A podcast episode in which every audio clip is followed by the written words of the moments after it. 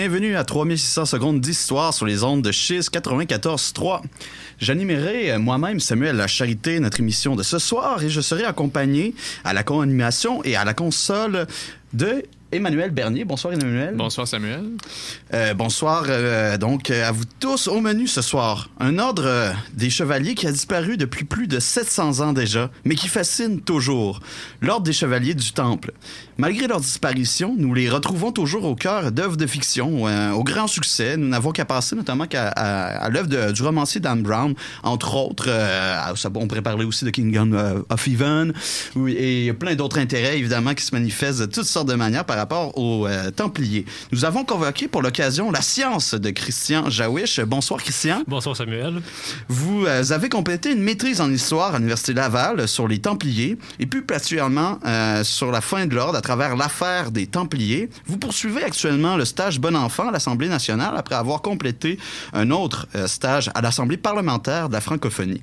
Vous n'auriez pas croisé par hasard des Templiers dans ces assemblées? hein? Ah, j'ai tenté à Paris du moins de trouver des Templiers sur la du Temple, mais bon, le, la forteresse du Temple est disparue depuis le 19e Eh siècle. bien, là, eh bien disparu. On a l'habitude de poser à nos invités euh, comment a débuté leur intérêt pour euh, les Templiers. Ça a commencé euh, comment pour vous? Euh, à vrai dire, euh, mon intérêt a commencé avec le film euh, de Trésor national de Nicolas Cage. Ah en, oui. fait, où on a- où le, en fait, le, le, le, le- le but du film, en fait, était le personnage Nicolas Cage, justement, de, de trouver le trésor des Templiers qui, à la fin, se trouve à, la- à New York. Le Et fameux trésor. Le fameux ouais. trésor à New York, près de Wall Street. En fait, et par après, le- j'ai découvert ben, Dan Brown, Da Vinci Code, et c'est là que la passion Mhm. pour le- les Templiers a commencé. Mais j'ai commencé par la branche plus ésotérique avant de me tourner vers la branche plus académique à l'université. Euh. Heureusement, c'est ce, que, ce, qui, ce qui sera mis en valeur ce soir. Euh, Peut-être un peu d'ésotérique, mais je croirais pas. Euh, enfin, on va déjà passer à une pause musicale avant de poursuivre vraiment avec le cœur euh, de l'émission. où On va parler vraiment des origines des Templiers et de leur expansion vraiment phénoménale dans tout l'Occident et une partie, bien entendu, de l'Orient des Terres Saintes. Alors, nous allons écouter Chevalier Multes Guaris, si je le prononce bien, interprété par le Early Music Concert of London en 1971. Bonne écoute.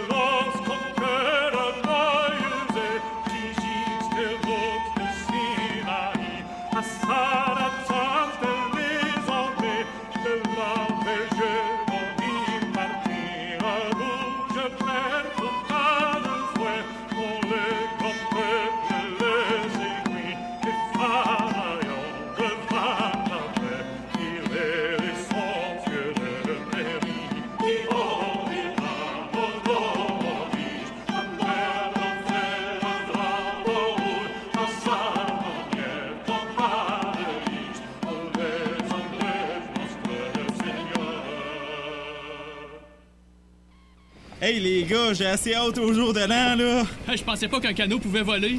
N'oubliez pas qu'il faut pas sacrer là. Quand je pogne plus 3600 secondes d'histoire. Oh non! Vous êtes de retour à 3600 secondes d'histoire au 94.3. Ce soir, nous parlons des Templiers avec Christian euh, Jawish. Euh, donc, pour commencer, ben, on va s'intéresser au tout début des Templiers. Euh, les Templiers apparaissent au début du 12e siècle, si je me trompe pas. Quel est le contexte général de l'Occident chrétien à ce moment-là? Euh, en fait, la première caractéristique de l'Occident médiéval, c'est bien entendu au 11e siècle toute la question de la réforme grégorienne qui vient en fait littéralement institutionnaliser l'institution de l'Église qui, à l'époque, est le système d'organisation sociale par excellence. Euh, C'est-à-dire qu'on est loin de la question de- d'avoir en Europe de, la présence d'États bien circonscrits dans le territoire.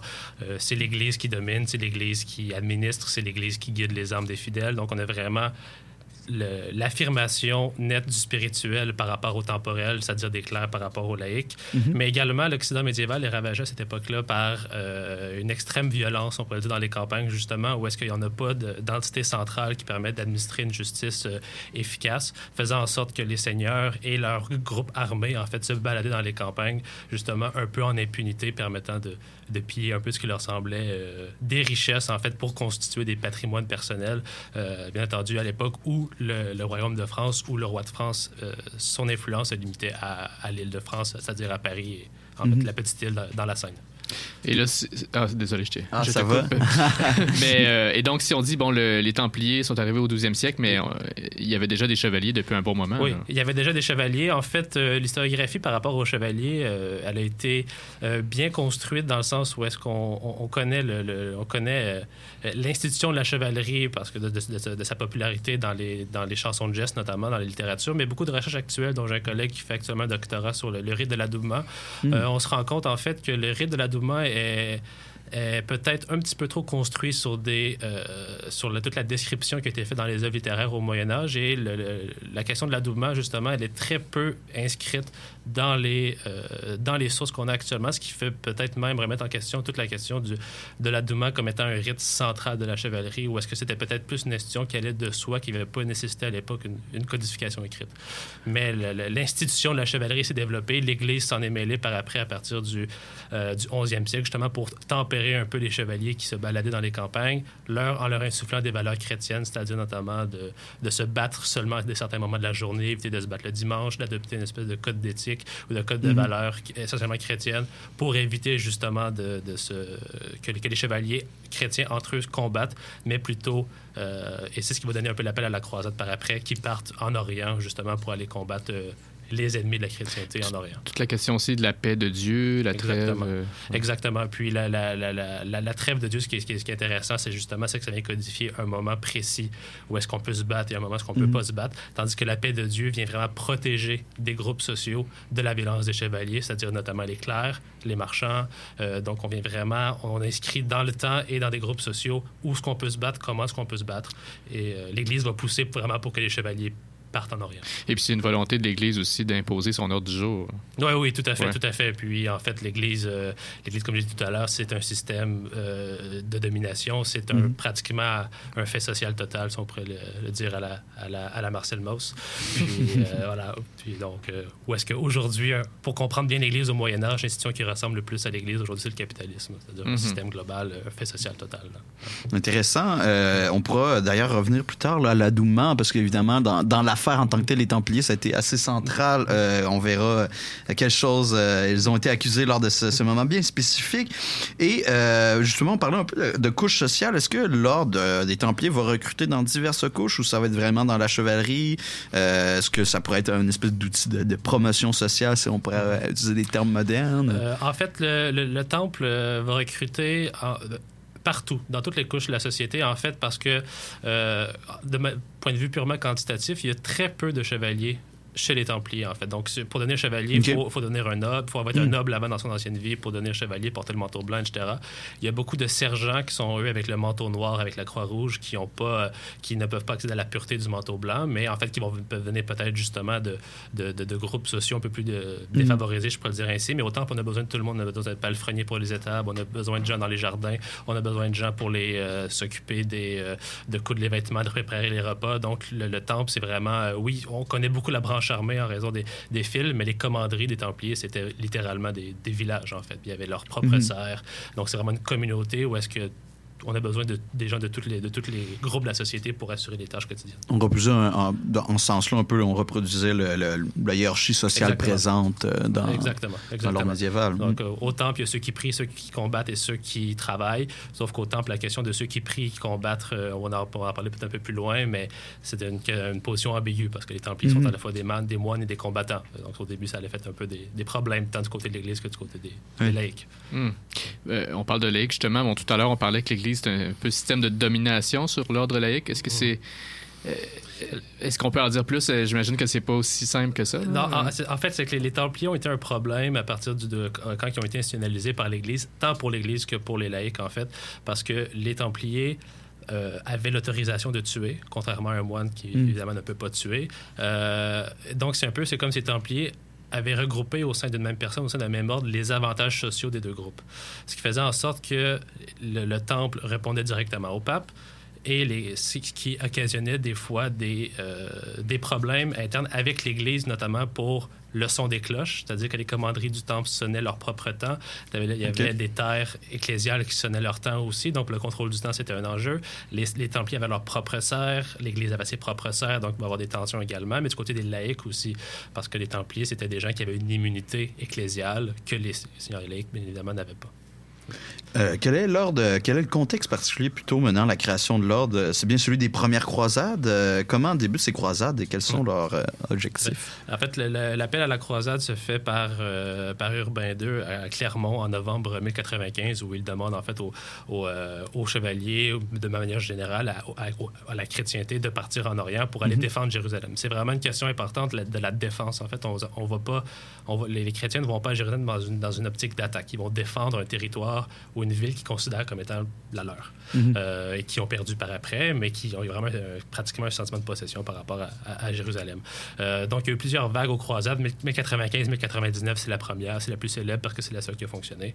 Elle a fonctionné du fait que les chrétiens ont pu bénéficier d'un, je veux dire, une erreur de parcours de la part des, des royaumes au Moyen-Orient, dans le sens où est-ce que les, euh, les Arabes étaient très divisés entre eux, Mhm. euh, puis ce qui a aidé beaucoup les chrétiens aussi, c'est qu'il y a une première croisade qui est partie en 1095 par Pierre l'Ermite, qui était composée essentiellement de, euh, de je pourrais dire, de, de pauvres, de malades, Mhm. des criminels, en fait, qui On désiraient... l'appelait la croisade des pauvres d'ailleurs. ouais. oui. Pour en fait partir vers Jérusalem pour avoir le salut de leurs péchés, sont arrivés dans leur première ville à Nicée. Ils ont été démantelés complètement Mhm. du fait qu'ils n'avaient pas d'entraînement militaire, quoi que ce soit. Et les Turcs, à l'époque, pensaient que les chrétiens, l'armée chrétienne qui s'en venait, c'était cette armée-là, en fait. Mhm. Fait Quand la véritable armée est arrivée en 1096, il y a eu toute une surprise Oups. de la part des... Exactement. il y a eu toute une surprise de la part des, des royaumes d'Orient. Et les chrétiens ont pu bénéficier d'une d'une- désunité des royaumes arabes. Euh, et il va falloir attendre l'arrivée de Saladin euh, vers 1180 là, pour que justement là, les, les chrétiens commencent à perdre du territoire pendant 150 ans.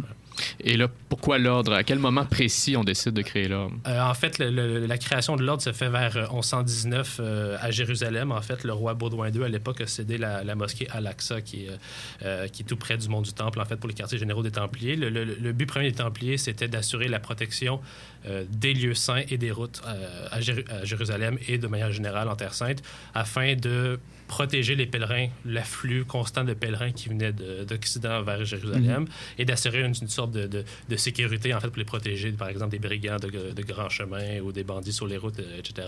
Donc c'est vraiment une question de protection des lieux saints euh, et ça va, ça va être leur mandat jusqu'à la fin, jusqu'à la, la chute des royaumes latins en 1291. Est-ce qu'en même temps, on voit apparaître d'autres ordres ou d'autres ordres qui ont pu apparaître avant, puis desquels les, les Templiers se sont inspirés? On peut penser notamment euh, aux Hospitaliers.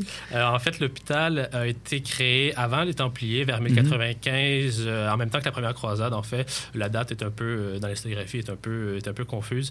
En fait, mais eux, il y avait vraiment une vocation complètement différente, c'est-à-dire ils étaient considérés comme la, comme la main de Dieu, donc des gens qui guérissaient les gens sur les, en route vers Jérusalem, qui avait des hôpitaux un petit peu partout. Mais l'hôpital, à l'époque, n'avait pas de, n'avait pas de Euh, les Templiers ont été les premiers à fusionner cette espèce d'idée de moine chevalier et que l'hôpital, par après, a repris là, euh, un peu plus tard, vers, la, deuxième moitié du, du 12e siècle. Et est-ce que la mission du temple se résumait à cet aspect, euh, disons, défensif Oui. ou... Oui, c'était vraiment, c'était l'objectif, c'était de défendre les lieux saints. euh, puis c'est pour ça qu'ils ont développé tout un système de commanderie assez impo- imposant en Occident, parce que, le, je le dis, l'Occident était le grenier des Templiers, en fait, permettait d'envoyer des ressources tant euh, en hommes qu'en nourriture, par bateau, vers Jérusalem, mais leur but fondamental a toujours été de protéger la Terre Sainte. Puis c'est pour ça, en fait, que quand la Terre Sainte est tombée, ils sont beaucoup plus mal tirés que l'hôpital, parce que Mm. l'ordre des les hospitaliers, en revenant en Europe, pouvaient continuer leur mission caritative, tandis que les Templiers, bon, avaient plus ou moins raison d'être euh, après la chute des royaumes latins. Vous l'avez abordé un peu, euh, euh, justement par rapport à, un peu la, la fusion entre deux figures, celle de Claire et de, du guerrier. Ouais. N'y a-t-il pas là un grand paradoxe pour l'Église, particulièrement à un moment où elle tente d'instaurer la, la paix de Dieu? Oui, euh, c'est une très excellente question, en fait, mais le- la, paix de Dieu s'applique uniquement pour euh, des groupes chrétiens entre eux. Dans le sens que si l'Église a trouvé, un, sans donner trop d'intention à l'Église dans ça, mais de donner, un moyen justement de, de pacifier les groupes, euh, les groupes armés euh, présents en Occident pour les envoyer en Orient à travers justement l'ordre de- des, des Templiers. Euh, en fait, mais il y avait beaucoup, beaucoup de clercs étaient, euh, étaient très critiques à l'égard de cette, de, cette, euh, Mhm. de cette, de cette nouvelle ordre, justement, d'un moine qui peut tuer, euh, voilà, etc. Donc, il était vraiment une, une- un, un groupe particulier au sein de l'Église du fait qu'ils puissent, puissent porter les armes et qui, sa- qui, qui se comportaient en seigneur foncier comme les clercs le pouvaient le faire. Euh, donc, ça a fait des tensions, mais d'un autre côté, il y avait beaucoup de, de clercs éminents, dont Bernard de Clairvaux qui écrit la règle des Templiers, qui considérait que ça prenait à la fois pour les Templiers l'armure euh, matérielle, c'est-à-dire le, le, le, le aume, la l'épée, la Mhm. lance, le bouclier, mais ça reprenait la, la foi était leur armure spirituelle pour aller combattre les démons, justement, en Orient. Euh, démons au sens philosophique du terme. Hmm. Et comment s'organisait, on peut dire, l'organigramme templier? Que, quelle, quelle hiérarchie y avait-il? Euh, en fait, il y avait un grand maître euh, qui était en poste à Jérusalem. Il y avait le, quartier général du temple euh, en Orient était à Jérusalem jusqu'à la perte en 1187. Le grand maître répondait directement du pape répondait de personne d'autre. Donc, il n'y avait ni des rois, ni des évêques, ni euh, d'autres positions d'autorité. Au- En dessous de lui, il y avait le sénéchal, qui était responsable des armées, le maréchal, et une des positions très importantes, c'était le drapier au sein de l'ordre aussi, qui était responsable de fabriquer les manteaux. Des- D'accord. des- donc, qui était en fait les- le manteau blanc qu'on connaît avec la Mhm. Croix-Rouge. Euh, donc, c'était lui toute la question de, de la, de la logistique des équipements. C'était lui qui s'en servait. Il y avait le commandant des terres de Jérusalem également. Et avec la perte de Jérusalem, il y a la position du visiteur à Paris qui s'est vraiment développée où Paris est devenu le, le- le quartier général des Templiers avec les visiteurs. Et chaque région, on pourrait dire pays actuellement, soit en Angleterre, en Allemagne, avait un commandeur à sa tête aussi. Et, à- et il y avait un réseau de commanderie dans chaque, euh, Et- région. Mais si on va plus vers le vers le bas de la, hiérar- la hiérarchie, Ouais. est-ce que comme dans plusieurs ordres religieux, on avait des frères et des prêtres ou est-ce que OK, donc certains certains euh, templiers pouvaient célébrer la messe par Oui, exemple. Exactement. Puis ça a été une des accusations portées contre eux euh, pendant le procès, justement, parce que les prêtres apparemment auraient omis de célébrer l'Eucharistie pendant les, euh, pendant les messes. Mais il y avait vraiment... on- le- le- le- les commanderies templières étaient une fractale de la société générale de- du Moyen Âge, c'est-à-dire qu'on reproduit dans un microcosme toute l'organisation so- l'organisation sociale. Il y avait des gens qui étaient qui avaient des positions clairement de domination, il y avait des gens qui étaient plus euh, du Moyen-Orient, peut-être un peu plus euh, ambigus comme les Turcopoles, qui étaient des, des milices turques qu'on qui n'avaient qui pas, qui le statut de, de chevalier, mais qui étaient euh, incorporés comme une espèce de milice locale pour les combattre avec les Templiers également. Donc il y avait toutes sortes de, de- de- de positions, des fois un peu en marge, des fois vraiment au sein du temple, euh, qui gravitaient autour de l'ordre. Et puis est-ce qu'ils vivaient euh, en groupe, est-ce qu'ils vivaient le, disons, euh, la- la vie monastique là? Exactement, la vie monastique, c'est-à-dire on célèbre les huit moments de la journée. Euh, mais l'ordre, la règle du temple était un peu, était un peu plus flexible. euh, quand les Templiers étaient au combat, dans le sens qu'on pouvait mettre, par exemple, remplacer, euh, je vais vous donner un exemple, on pouvait remplacer euh, les matines parce qu'on partait au combat, etc., par éventuellement plus tard 50 paternosters. Donc il y avait tout un système de, pour pouvoir balancer dans le sens que la vocation militaire, euh, des fois, dépassait le, le, le- les des, des 8 heures de la journée. euh. Voilà, voilà. Et là, il faudra bien parler de, leur- trésor hein, de- à ces Templiers. Mais en fait, comment ils en viennent euh, à être aussi puissants avec des acteurs importants, non seulement euh, en Orient, mais en Occident aussi? Euh, en fait, les Templiers, un peu à l'est- à ben, des- des- des monastères en général, ont été des institutions qu'on pourrait appeler de, euh, de crédit, en, en guillemets, dans le sens où est-ce que les temples, euh, par exemple, si je suis un pèlerin, euh, je suis à Paris, j'essaie d'aller à Jérusalem, j'ai possibilité de déposer mes avoirs au temple euh, dans des coffres forts et ils me donnent en échange une lettre de change et je peux aller ressortir mon argent à Jérusalem par après. Bien entendu, Ok. si vous avez quelque, quelque chose pendant la route, mais l'argent demeurait euh, dans les coffres. Ouais. Euh, mais en fait, les Templiers aussi se sont mis les deux mains littéralement dans le trésor de France, en fait, parce que la commanderie du Temple à Paris, c'était le bâtiment le plus sécuritaire qui, existe, qui existait à l'époque. Aujourd'hui, il y a le château de Vincennes qui a été construit au 14e siècle par Raymond du Temple, qui est exactement la même architecture, parce que pour les résidences royales, c'était le, le- le- le bâtiment le plus sécuritaire. Et les Templiers, à partir de 1147, étaient, étaient les administrateurs du trésor royal. Donc, oui. le trésorier du roi de France était un Templier, c'est lui qui signait les bons pour que l'argent puisse sortir du trésor. Puis il y a même un temps où est-ce que le trésor d'Angleterre est entreposé au, à- au Temple de Paris. Ah oui. Euh, donc, il faut, attendre Philippe le Bel où est-ce qu'il va retirer la gestion du trésor royal des Templiers, mais Templiers, Trésor royal, euh, pendant près de deux- 200 ans, ont été euh, main dans la main. Et puis on imagine que toute cette proximité que la richesse aussi va peut-être faire un peu. euh, va peut-être faire euh, réagir certains ordres. Bon, on pense à cette époque-là, c'est l'essor aussi des ordres mendiants. Ouais. Oui, exactement. Puis surtout avec les, euh, les franciscains qui vont, euh, qui vont euh, euh, prêcher une pauvreté euh. Ouais, assez, assez radicale dans certaines branches qui va donner par après même les Fraticelli où est-ce que ça, ça va être vraiment des destructions d'églises puis des assassinats de, de, de- de clercs.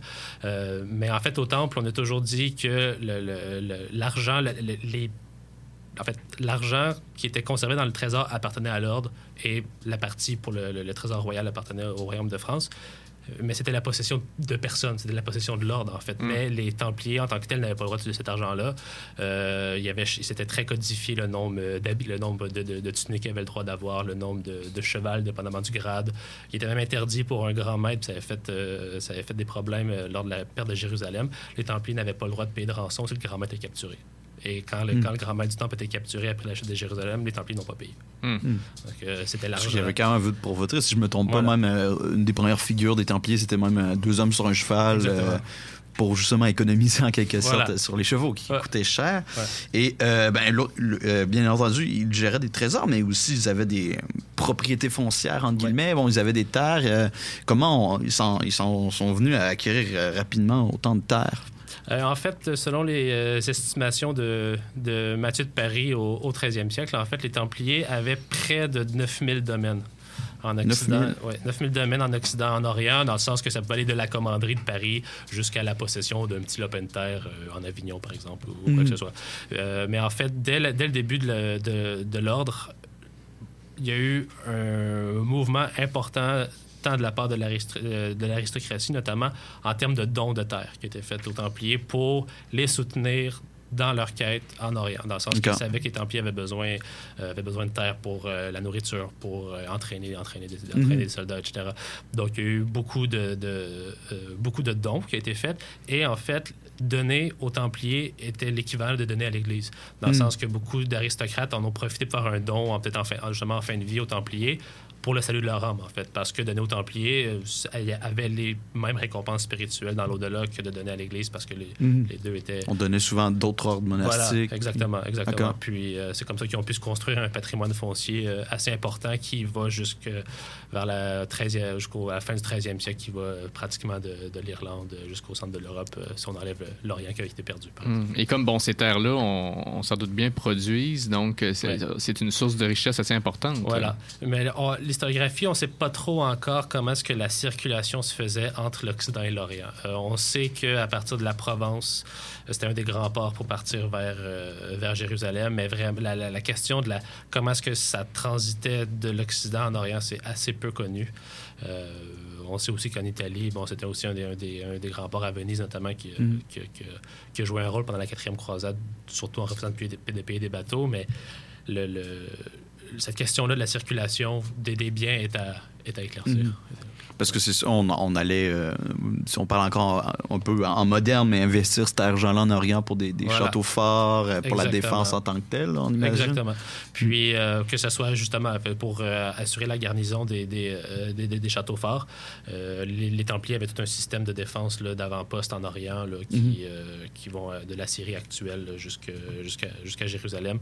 Puis en fait, pour les aristocrates, à la fois de donner, euh, beaucoup d'aristocrates donnaient certes des terres, mais ils donnaient aussi des fois de leurs fils qui étaient euh, qui allaient eux-mêmes devenir euh, devenir chevaliers du, euh, du temple. Il y avait toute la question aussi de question de je ne sais pas si le mot fierté est bon, mais de, de participer à cet effort collectif Mhm. de construction d'un royaume latin en Orient. De, il y avait réellement un, un prestige qui était attaché à l'ordre, justement, du fait qu'ils qui défendaient la Terre Sainte, ceux qui avaient, un, qui avaient les, les, les, les- les deux pieds là-bas pour aller, euh, aller combattre Ouais. les Sarrasins. Et puis, euh, ça, justement, les, les dons au temple ont, ont chuté après la, Mhm. après la perte de la Terre. Sainte. Puis euh, on donnait des, on pouvait donner son fils. Est-ce qu'on pouvait donner aussi des serfs en quelque sorte? Lorsqu'on donnait une terre, on donnait Ouais. les serfs qui étaient là. Oui, en fait, ça, c'est euh, c'est une excellente question. Euh, le, le- ça, on ne le sait pas. Ça, je ne pourrais pas, le- je, je- je pourrais pas vous le, pourrais pas vous l'affirmer parce que en fait, la question de répartition des terres au Moyen Âge est assez, euh, est assez, est assez compliquée parce que des fois, il y avait effectivement des serfs attachés à une certaine terre, mais il y avait de la question des, des alleux aussi qui étaient comme des parcelles de terre indépendantes. Mm.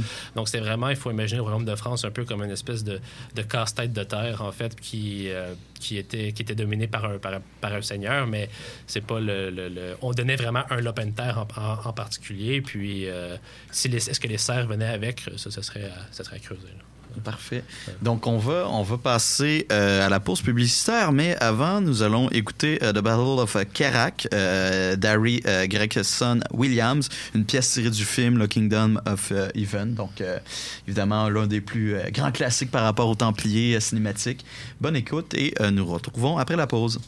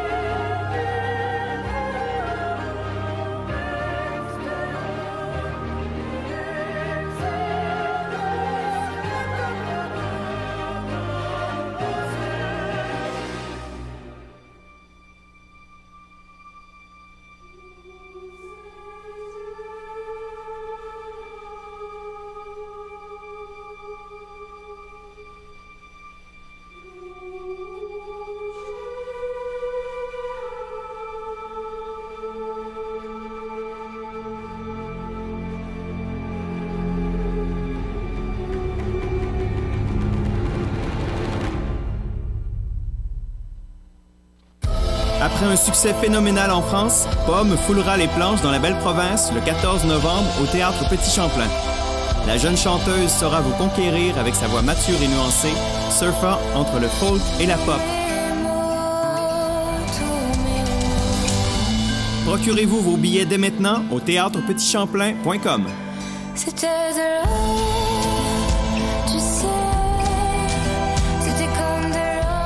Bon, on nous a demandé de faire une promo, Félix. As-tu préparé quelque chose? Non, toi? Euh, pas vraiment, là. Moi non plus, je sais pas vraiment quoi dire, là. Ouais, tu pourrais commencer par dire que notre émission s'appelle De l'eau dans la cave, que c'est une émission qui veut profiter du talent de la scène de l'impro à Québec par le biais de chroniques, de sketchs puis de capsules informatives. Ah, ok, ouais, bonne idée. Ça s'appelle De l'eau dans la cave et on veut profiter du talent de la scène de l'improvisation à Québec avec des chroniques, des sketchs et des capsules informatives. Bon, puis pour finir, tu pourras leur raconter la fois au chalet. Ok, d'abord, l'année passée à mon non, non, chalet. non, ça serait mieux pas. De l'eau dans la cave, c'est ton rendez-vous décapant et hilarant tous les mercredis 22h à Chiz 94.3. Vous aimez les spectacles qui résonnent et qui déménagent? Le 15 novembre prochain à l'Impérial Belle, embarquez dans l'univers rock psychédélique des hôtesses d'Hilaire. Ça prendrait une danse. Une danse munie de catchphrase. Quelque chose en anglais. Quelque chose comme ceci. Un opéra rock plus grande nature à ne pas manquer. Les billets sont en vente sur impérialbelle.com. Chiz 94.3, Impact Campus, le Fou Allier et la microbrasserie Fernam sont fiers de vous présenter la Micro. Une bière blanche et légère aux arômes fruités qui sera bien accompagner vos pauses et vos soirées. La Micro, disponible exclusivement au Café du Foualier dans le pavillon des Jardins de l'Université Laval.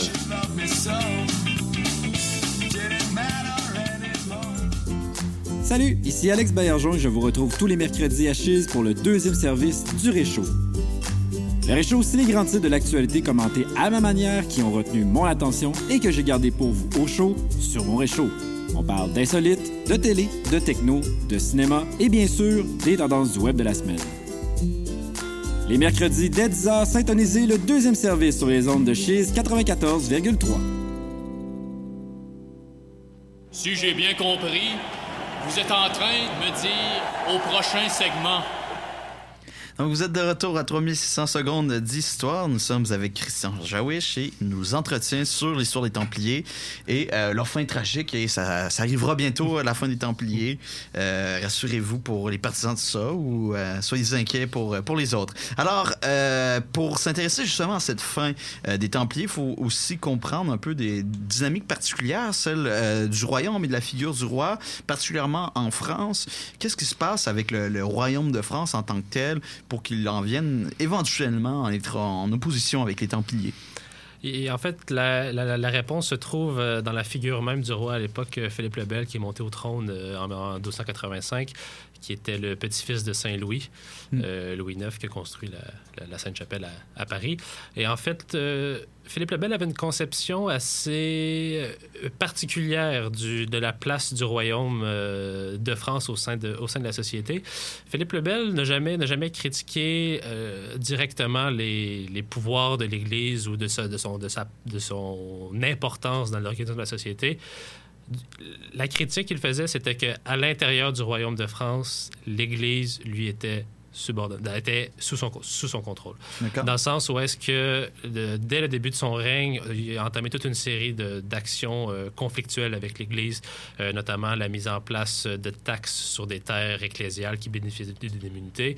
Mhm. Euh, dans sa querelle avec, avec, le, avec le pape au, début du 14e siècle, il avait interdit la sortie des, de le- en fait, parce que toutes les églises, toutes les, devaient envoyer une dîme ou une redevance ou une taxe, on peut l'appeler comme vous voulez, euh, à Rome. Et il avait interdit la sortie de cet argent-là, justement, parce qu'il considérait que cet argent, dans, un- dans, une, dans une, une escalade des conflits avec, euh, avec le pape, puis avec l'Église en de manière générale. Puis en fait, comme je disais au début d'émission, l'Église, c'est un, l'Église est un fait social total. C'est, Mhm. c'est un système d'organisation de la société. Et à l'intérieur de, de, ce- de cette gigantesque domination de l'Église, des royaumes se, sont tranquillement construits. Mais en fait, à partir du 14e siècle, on a vraiment le, le royaume et l'Église qui, qui sont en, en- en frottement, justement, puis qui, s'affrontent vraiment parce qu'on a, on a, une, figure, euh, le pape urbain euh, au début du 14e siècle, on a le Philippe Philippe le Bel qui, sont deux, qui ont deux visions très, euh, très opposées de la société, Ben, c'est-à-dire où est-ce que le pape était l'institution dominante et l'Église, de l'autre côté, c'était le royaume, puis on s'affronte dans des querelles pendant près, près de 10 ans, là, de, de 1300 à, à 1300, à 1310. Puis en fait, entre-temps, dans, dans cette période-là, l'arrestation des Templiers arrive, euh, justement comme étant une, une intervention directe de la royauté dans une juridiction euh, réservée à l'Église, qui était les, les Puis Templiers. d'ailleurs, vous avez parlé d'exemption de taxes bon, vis-à-vis des royaumes, mais est-ce que les Templiers payaient des taxes aussi au pape? Euh, en fait, les, les, les- les- les Templiers pouvaient payer une redevance de leur terre euh, directement au, euh, au pape, oui, mais ils ne payaient pas de, de redevance au, au royaume. Ouais, Mhm. ouais. Donc, c'est c'est un avantage intéressant quand même. Euh, comment le, le développement du royaume comme, euh, comme en État en tant que tel là, se traduit-il? Comment le roi fait-il, en quelque sorte, ma mise sur le royaume? C'est justement, comme vous le disiez, en, en arrêtant la sortie là, de- Ouais. des redevances Euh, vers euh, Rome? Il y, a, il y a- il y a- il y a cet aspect-là. Il y a aussi toute la concentration autour du roi d'un groupe de conseillers euh, assez, euh, je veux dire, assez intense ou assez particulier dans le sens où il va recruter un certain Guillaume Le Nogaret qui était euh, à l'époque professeur de droit à Montpellier, doctorat, euh, doctorat en droit, qui, qui va chercher qui va être son bras droit un peu dans l'affaire des Templiers. Puis l'affaire des Templiers, ça vient de Guillaume Le Nogaret. C'est lui qui l'a orchestré, c'est lui qui a très probablement écrit Mm. l'acte d'arrestation. Puis euh, justement, où est-ce qu'à cette époque-là, les le royaume utilise à ses propres fins, le royaume de France du moins, surtout à l'égard des Templiers, le droit canon, le droit ecclésial qui était développé par l'Église à cette époque-là, entre le 12e, 12e et euh, 14e siècle. Et en fait, ce qui se passe, c'est que ils vont utiliser l'ensemble de la rhétorique anti-hérétique qui a été développée par l'Église à travers les différents conciles pour la plaquer aux Templiers. En fait, c'est comme si la pratique du droit a passé du- des mains de l'Église aux mains du royaume à cette Mm. époque-là. Puis en fait, c'est que le, le droit et la théologie, euh, j'ai beaucoup de débats avec mes amis juristes à cette, à cette question-là, puis ils n'aiment pas ça quand je le dise, c'est que le, le- le droit est la fille de la théologie, dans le sens où est-ce que les universités ont été créées à partir du 11e siècle, c'est là où on, va passer la théologie, mais c'est là où les premières facultés de droit vont se créer.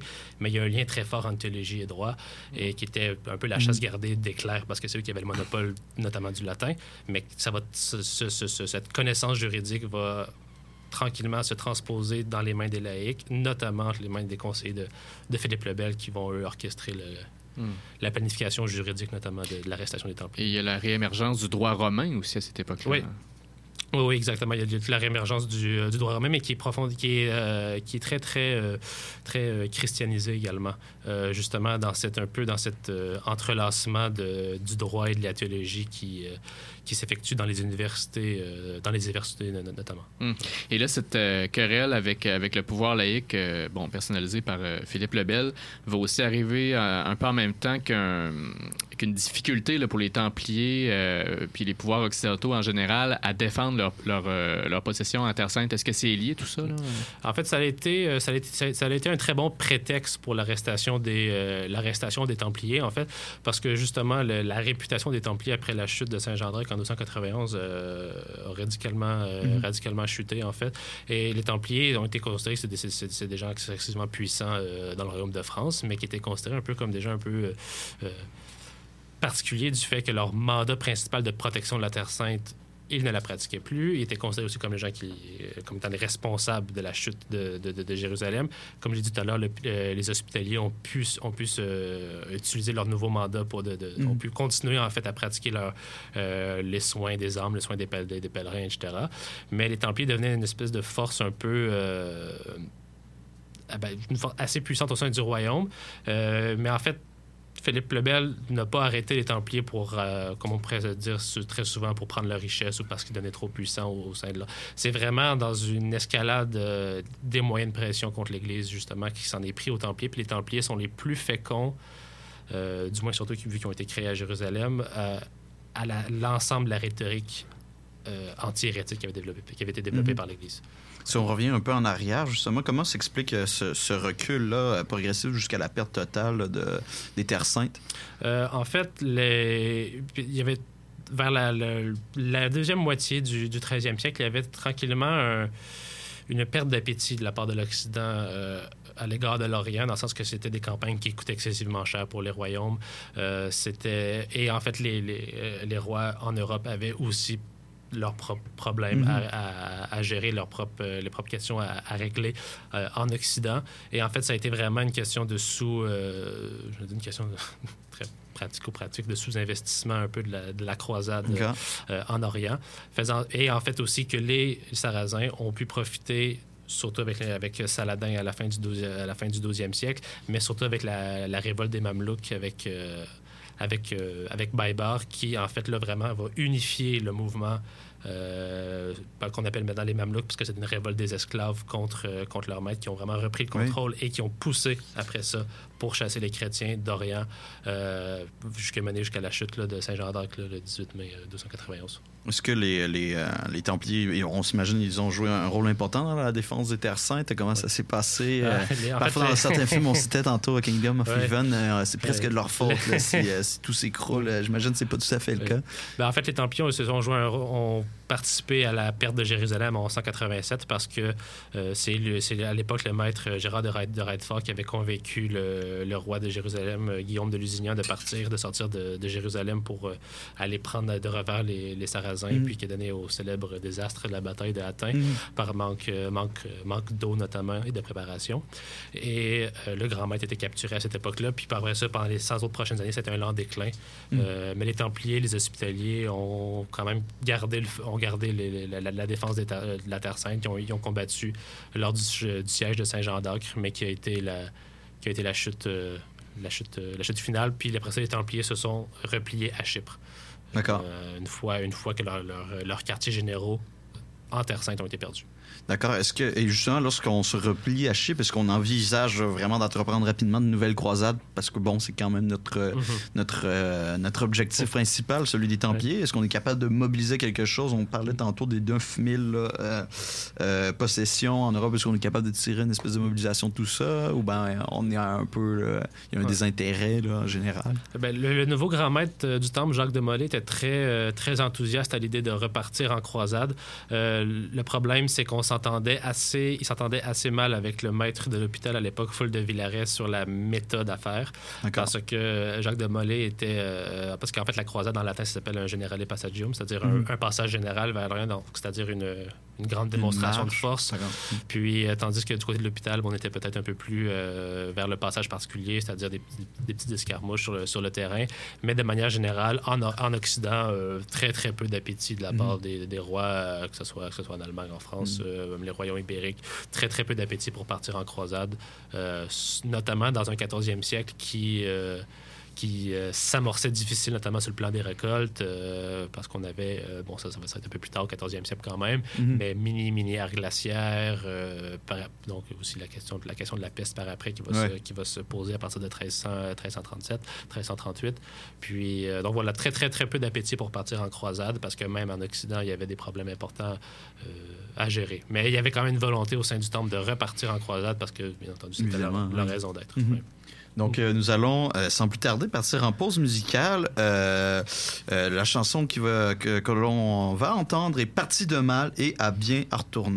Euh, toujours interprétée par le Early Music Consort of London en 1971. Bonne écoute.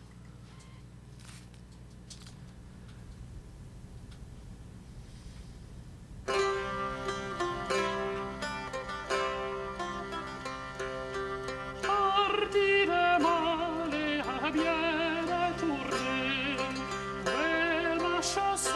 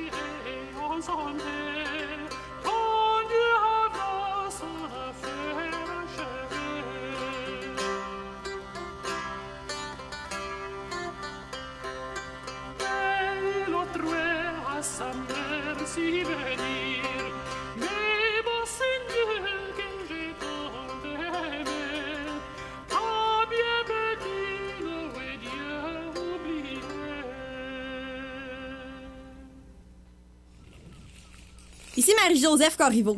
J'avoue que je trouve ma sentence bien sévère, mais au moins, grâce à ma cage, j'arrive à capter les ondes de 3600 secondes d'histoire.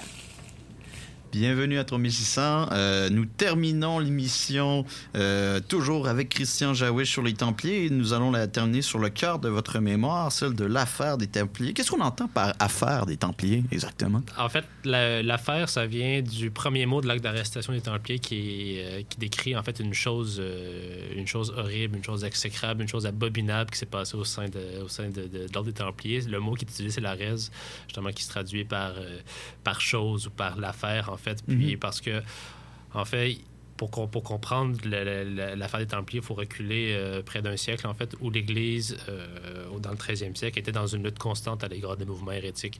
Et à partir de, à partir de 1199, euh, la bulle Virginitas Insenium assimilait le crime, le crime d'hérésie à un crime de lèse, ma- ma- de lèse-majesté divine à l'égard du pape, permettant le- la, la mise en place de mesures extraordinaires pour venir combattre l'hérésie, l'éradiquer et réintégrer, c'est très important, de réintégrer par après les hérétiques à travers un système de, de- pénitence et euh, voilà. Donc, en fait, l'affaire des Templiers, pourquoi est-ce que le, mot res est utilisé? En fait, ça peut paraître très abstrait pour un esprit du 21e siècle, mais la, la- question de la res, c'est euh, juridiquement très, très clair dans un, je crois un droit médiéval, en fait, parce que justement, on refuse de nommer ce qui s'est passé à l'intérieur de, de l'ordre des Templiers. Donc, si on refuse de la nommer, c'est qu'on refuse de lui donner un sens. Donc, si on, si on la nomme, on lui donne un nom, c'est-à-dire qu'on lui donne un sens. Donc, on la met dans le champ de l'ordinaire, on le sent comme étant un- un- une pratique ou un objet quelconque qu'on peut nommer. Tandis que là, en refusant de la nommer, on inscrit ce- le- le- cette chose dans le champ de l'extraordinaire, permettant au roi par après d'utiliser des mesures extraordinaires pour combattre ces choses extraordinaires. Hmm. Donc, voilà, donc c'est vraiment, c'est une chose qui se trouve à l'extérieur, euh, le, texte- texte d'arrestation est fascinant à cet égard, qui se trouve à l'extérieur même de la, de la, de la, de la nature qui, qui est étudiée dans le texte, dans le texte, euh, dans le texte latin, la natura, qui se traduit en fait pas par nature, mais plutôt par, par Dieu, en fait, parce que la création, c'est Dieu, c'est-à-dire l'ordre, l'ordre du monde est voulu par Dieu, tout se passe à l'intérieur de la création, mais là, si on dit que le- les, justement cette, cette chose, puis même les Templiers euh, par association ont basculé en dehors de la nature, c'est qu'ils ont basculé en dehors de la création du monde, ce qui est une accusation euh, énorme. Pour, Mhm. euh, pour l'époque. C'est-à-dire qu'on les sont en dehors de la communauté. Et là, ce procès que vont subir les Templiers, on imagine, bon, c'est un procès qui est de, une procédure assez différente de nos procès contemporains. Là. Oui, oui, tout à fait. Le- le- en fait, le droit, le droit médiéval est fascinant à cet égard-là. C'est-à-dire que pour, pour qu'un procès soit valide, on, a on, a- on peut avoir seulement que deux, euh, deux, euh, deux témoins. Dans le sens où est-ce qu'il y a le juge, il y a le défenseur, la personne qui va se défendre. La partie accusatrice est absente, dans le sens où est-ce que la partie accusatrice va euh, se baser sur la fama, sur la réputation. C'est-à-dire que si on, suppose que euh, vous êtes, par exemple, euh, je sais pas, un paysan dans un, village quelconque et on, le, village soupçonne que vous pratiquez des, des, rites- hérétiques, c'est suffisant pour déclencher un procès d'acquisition à votre rencontre. Donc, donc, il y a comme la réputation qui vient qui vient comme partie accusatrice, tandis qu'aujourd'hui, dans nos procès modernes, on va avoir le juge, la défense, la couronne. Tandis que qu'il va être, il va y avoir trois personnes physiques qui vont débattre de la question, tandis que là, on a une on a une personne qui est. À Rome, même le droit, c'était avec trois personnes accusatrices défend juge. Tandis que là, on, on enlève la partie accusatrice qu'on laisse à une conception euh, de la réputation, de la mauvaise renommée qui pourrait circuler sur un individu. Et là, il y a partie de la défense, dans ce cas-ci, les Templiers. Puis après ça, il va y avoir les juges, les magistrats royaux qui vont, euh, qui vont devoir euh, s'occuper du, du procès. Mais le procès a changé de main entre l'Église et le royaume pendant plusieurs, pendant près de, près de sept ans. Donc, le juge dit on a, on a entendu telle chose sur vous, qu'est-ce que vous avez à répondre? Voilà, ben, dans ça, c'est que on va lire, on va lire, euh, on- les, les- en fait, les juges, les magistrats, pardon, ont reçu l'acte d'accusation, mais en latin, parce que le, le droit s'exprime en latin, mais euh, attaché au document, il y a toute la procédure en vieux français. Donc, qui va expliquer comment est-ce que le procès doit se dérouler. Et là, c'est fascinant dans le sens où est-ce qu'on arrête les Templiers au matin du vendredi 13 octobre 1307, partout dans le Royaume de France. Et ce qu'on fait, c'est qu'on les incarcère et on les torture rapidement, parce que ça prend des aveux rapidement. Parce qu'une accusation, justement, quand on base une accusation sur la mauvaise renommée d'un individu, Mm. ça nous prend des aveux rapidement permettant de corroborer cette rumeur-là, sinon sinon le procès tombe caduc. Mais ce qui est très important, c'est que une, euh, un aveu qui est extirpé sous la torture n'est pas valide. Il faut qu'il soit répété de nouveau par la personne devant le magistrat qui vient confirmer. Dans le sens que si on vous torture, vous dites quelque chose, puis après ça, vous allez infirmer ce qu'on vous a dit. Et là, on retourne en chambre de torture, puis etc. Bon. Fait que voilà. c'est, euh, mais je tiens à dire, on torture très rarement au Moyen-Âge. Euh, dans les procès, ça prend vraiment des cas exceptionnels pour que la, la torture. N'est pas dans l'image, des gens toujours dans des donjons. Voilà, euh, c'est ça. C'est, à, à New York, c'est très souvent, on déballe les outils, puis les gens veulent. hein. Mhm. Et euh, justement, ben, comment on fait pour euh, à juger un ordre complet? On arrête tout le monde? C'est quand même quelque chose de... juste en termes techniques, de faire ça, c'est immense. Oui. Puis, en fait, ça, nous dit deux choses euh, sur le, sur royaume à cette époque-là. D'une part, c'est qu'il est capable d'orchestrer une arrestation de masse, coordonnée, et qui s'effectue en même temps. Donc, c'est-à-dire qu'à la fois, on a un contrôle sur le temps parce que, ça parce l'arrestation, elle a été coordonnée le jour d'une perception d'une taxe, dans le sens où est-ce qu'on a, on a fait passer les, les gens qui allaient arrêter les Templiers pour des gens qui allaient collecter l'impôt, puis ils sont arrivés dans les commanderies et on arrête tout le monde. Donc, non seulement sur le Mm. plan du temps, c'est-à-dire qu'on a, un- on a un moment administratif qui est assez institutionnalisé, qui, comme, pour qu'il puisse être utilisé comme point de repère pour tout le monde, et aussi en termes logistiques, dans le sens que très, très, très peu de Templiers du Royaume de France réussissent à s'enfuir. Ailleurs, on n'arrête pas. En Angleterre, Mm. en, en Espagne, en Allemagne, on n'arrête pas. C'est vraiment l'ordre, c'est que pour le Royaume de France. Et en fait, c'était justement au vendredi, vendredi 13 octobre 1307, 6 heures du matin, les gardes royaux arrivent dans les commanderies et on incarcère tout le monde et on déballe les outils et on torture. Donc, tout le monde y passe, tout le monde est arrêté, que ce soit le visiteur, le grand maître le- ou le palefrenier, le responsable de cueillir les pommes dans les, dans les verres. Tout le monde est arrêté et tout le monde est torturé et tout le monde se fait poser pratiquement les mêmes questions. Et donc, cette euh, possibilité là, de, d'arrêter tout le monde comme ça, une grosse arrestation de masse, est-ce qu'on peut pas voir ça comme une forme de, de signe de consolida- consolidation du pouvoir royal? Oh, tout à fait, tout à fait, dans le sens où est-ce que on est On capable n'aurait pas de... pu faire ça euh, peut-être un siècle ou deux non, plus tôt. Là. c'est- non, non, c'est- strictement impossible.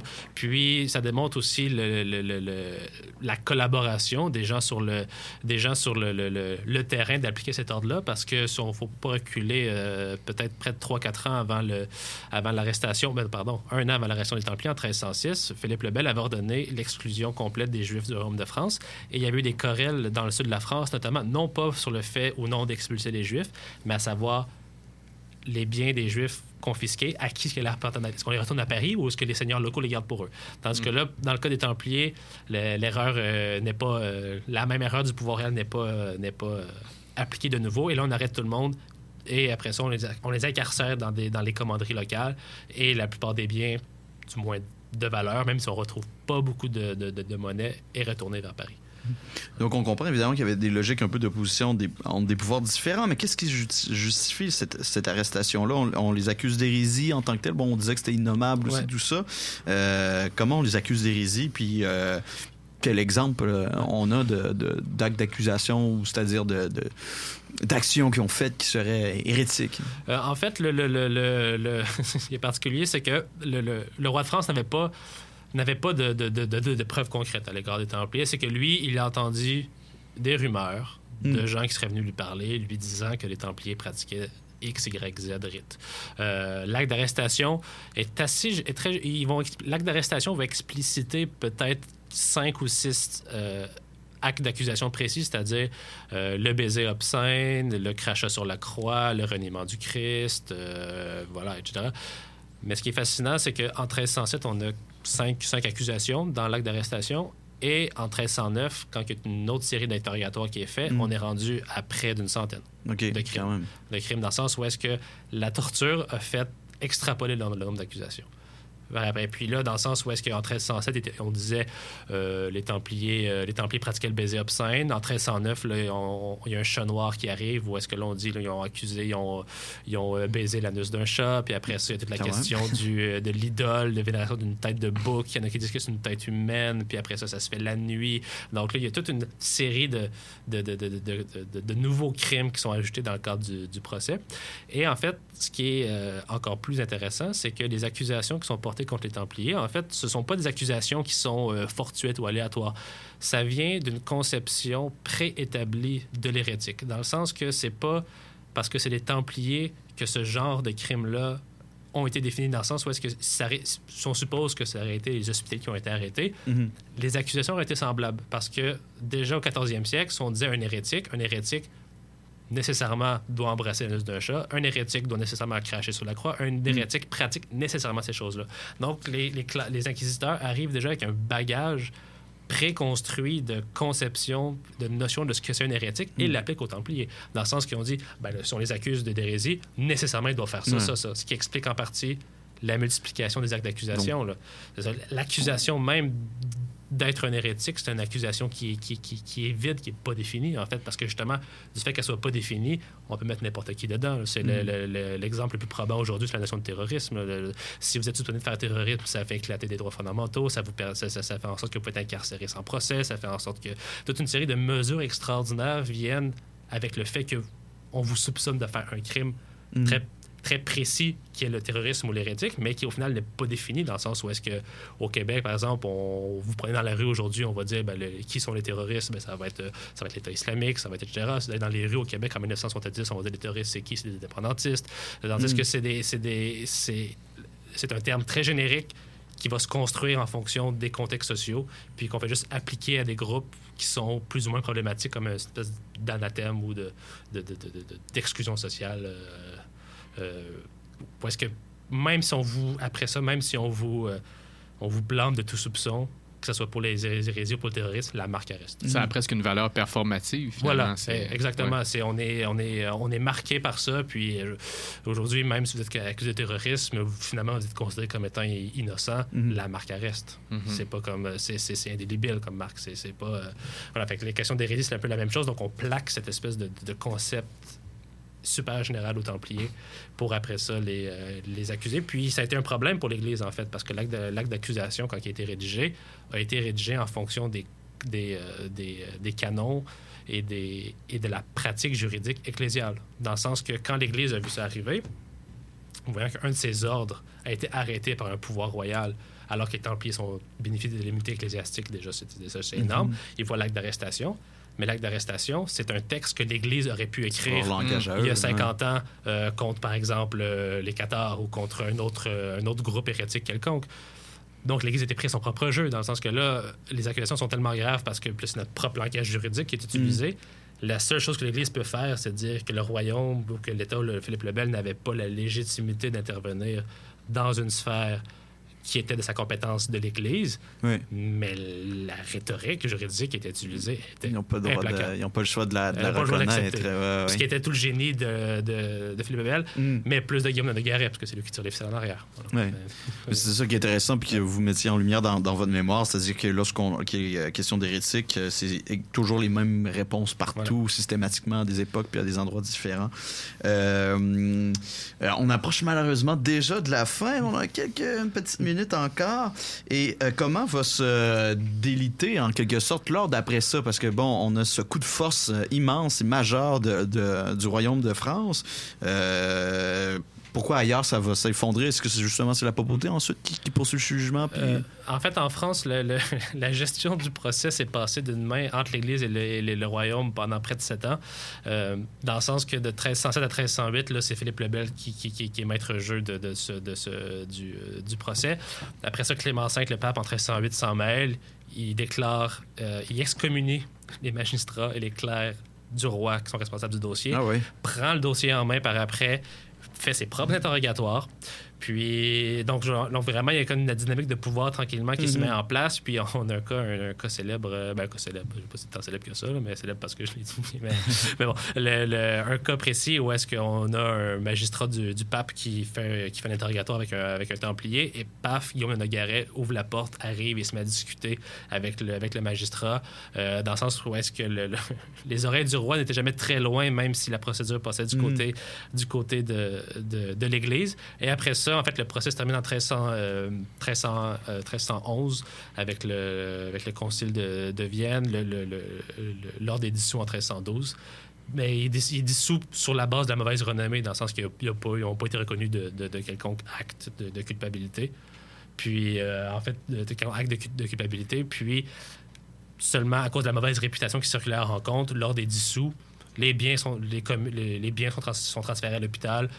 Les Templiers officiers sont en prison et la plupart des autres Templiers sont envoyés dans d'autres ordres à l'hôpital ou peut-être même pendant la Reconquista espagnole euh, dans d'autres ordres sur le terrain.